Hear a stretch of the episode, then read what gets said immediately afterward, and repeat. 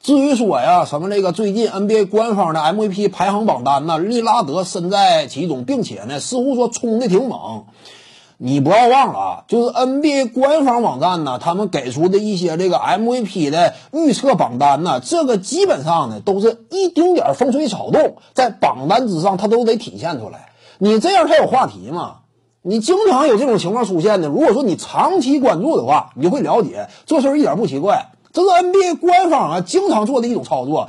因为如果说你把这个 MVP 排行榜单啊，你所有的。啊，这种榜单之间谁高谁低啊？这种呃安排划分的思路的话，都定义在什么？我高瞻远瞩，我一眼望穿，望到这个赛季末端，我进行一下判断与推测的话，整过来一帮专家谈一下，就一旦这个赛季结束，谁最有可能拿奖？那你这个目光放太长远了，就会导致什么？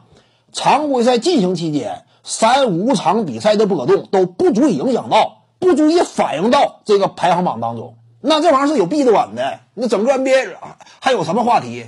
排前几的始终那么几个。詹姆斯如果不受伤的话，始终都排在前两名。就算说暂时他输的比赛哎挺多了，但是也很难说撼动整体榜单当中的 C 位。那这榜单他就没有宣传或者说啊引导舆论的这种意义了。这就是 NBA 这个 MVP 榜单嘛。利拉德有时候穿的猛点可能是因为之前啊打的表现不错。啊，命中绝杀呀，有高光表现，立刻就把它堆起来。但这仅仅是暂时的。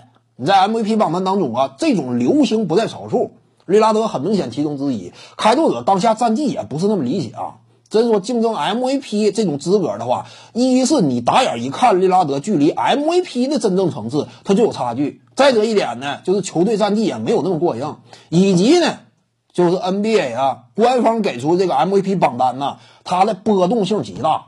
这个往往呢，它就是局限在当下某一位球员呢即时性的手感状态一种客观反应，但是它并不是完全体现他真正的 MVP 争夺概率，所以暂时排第几没有用，最终利拉德也是没戏的。